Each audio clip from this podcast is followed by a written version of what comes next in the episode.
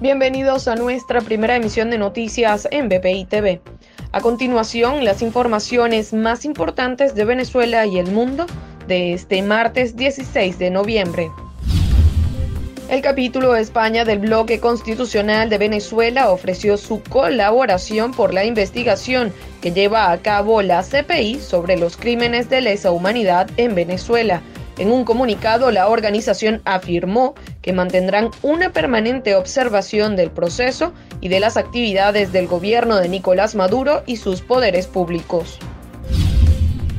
El vicepresidente del Consejo Nacional Electoral, Enrique Márquez, justificó este martes la decisión del ente comicial de no procesar la sustitución de la candidatura de Carlos Ocariz por la de David Uzcategui en la tarjeta de la Mesa de la Unidad Democrática para la Gobernación de Miranda.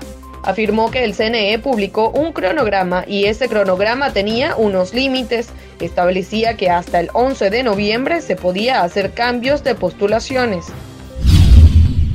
Sujetos armados asesinaron a dos mujeres e hirieron a una tercera el lunes por la noche en el sector La Plazoleta del barrio San José de Petare, municipio Sucre del estado Miranda. Las mujeres regresaban de trabajar cuando los criminales armados las sorprendieron en la parte alta del sector y se la llevaron a la fuerza a las escaleras en donde les dispararon.